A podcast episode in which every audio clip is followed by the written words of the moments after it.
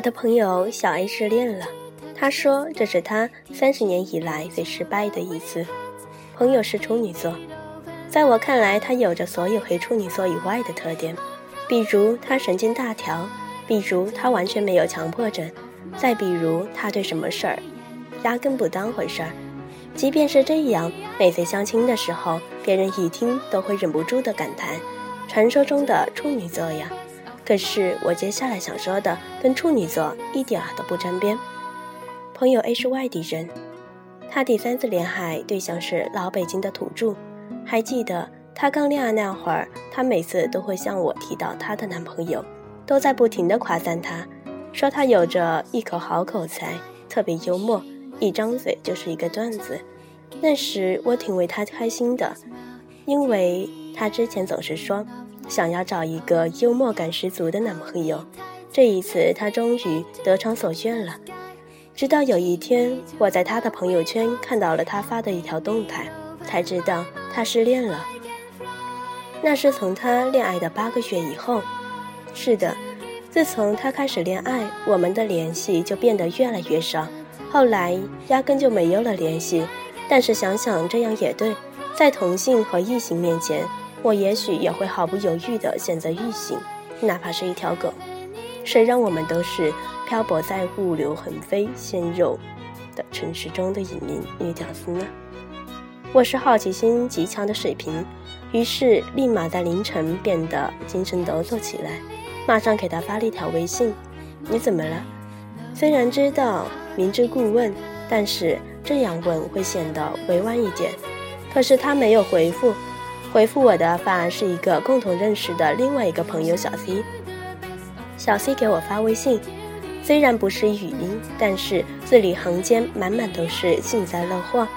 小 A 好像失恋了耶，真是的，好不容易以为他会找到好归宿，可以嫁人了。我回复这么晚了你还不睡？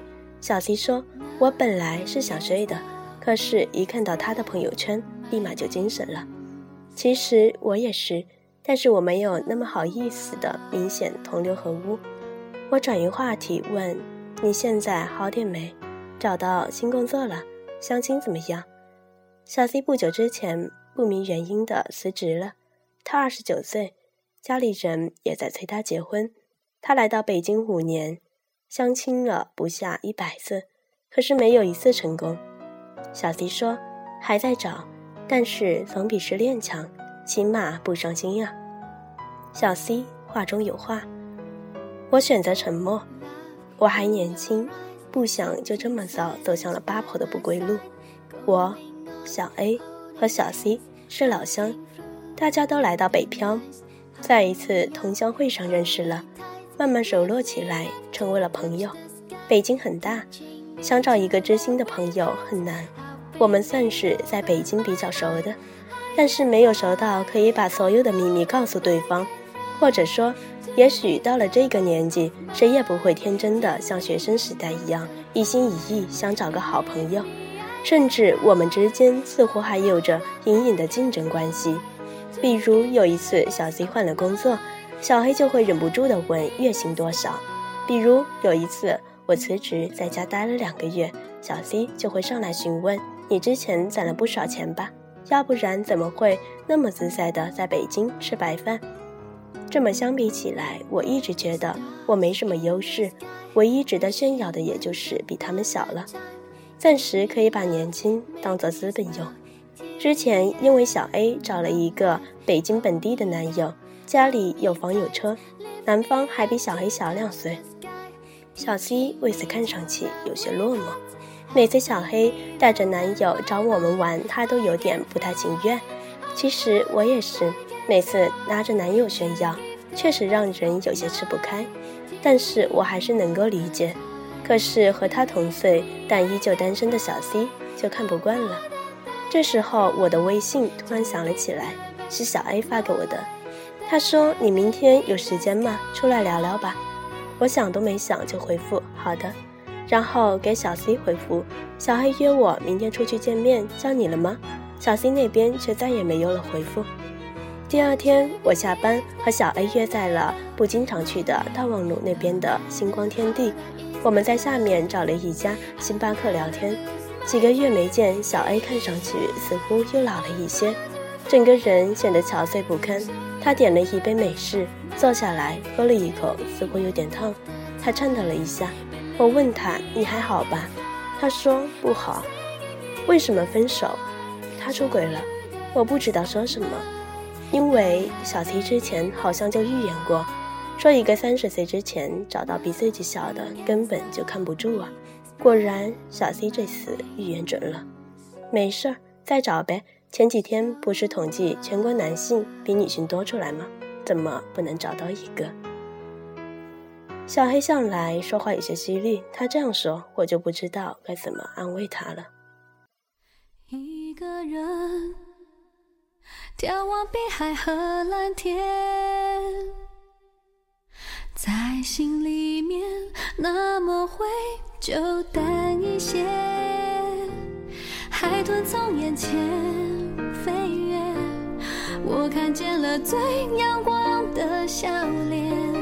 时光都该被宝贝，因为有限。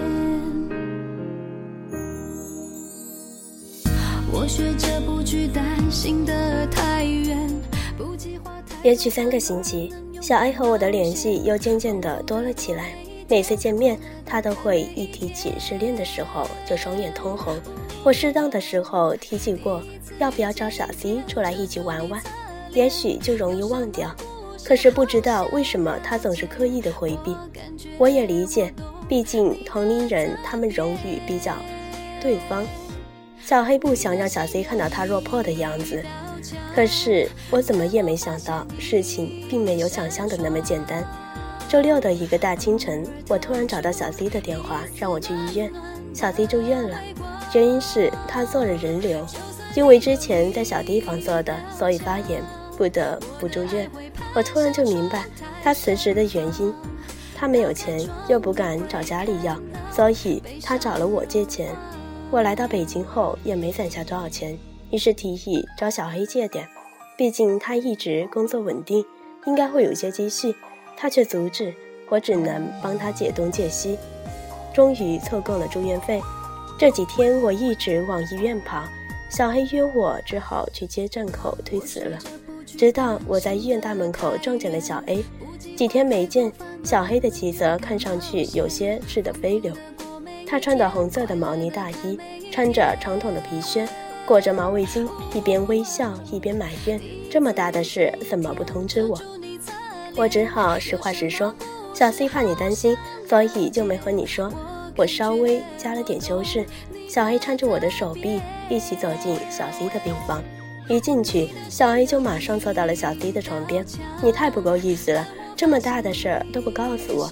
小 C 伸了伸，面色更加惨白，没有说话。从那以后，小 A 经常来看小 C，并且无微无至的照顾小 C。在旁人看来，都觉得姐妹情深。都说在北京不容易，能找到这样的朋友真难得。可是只有当事人才知道，真正体会到这层关系怎么妙着微妙的情绪吧。人都说，长大后我们不要奢望能再交到真心真意的朋友，不要奢求朋友中雪中送炭，只要不要雪上加霜就好。我不知道小黑和小 C 是不是继续做朋友，因为自从我换了工作、升职加薪又找到男朋友后，他们都不和我联系了。就算后来我失恋了。但再也没有告诉他们，因为我害怕我的痛苦再成为安慰他们的心灵鸡汤。所以，随着年纪的增长，我们似乎都不太愿意向朋友倾诉自己的落魄和痛苦。我想，其中的原因也会有这么一项吧。似乎世界上最好的安慰，不是心灵鸡汤，而是找个人给你垫底。可我希望这不是真的。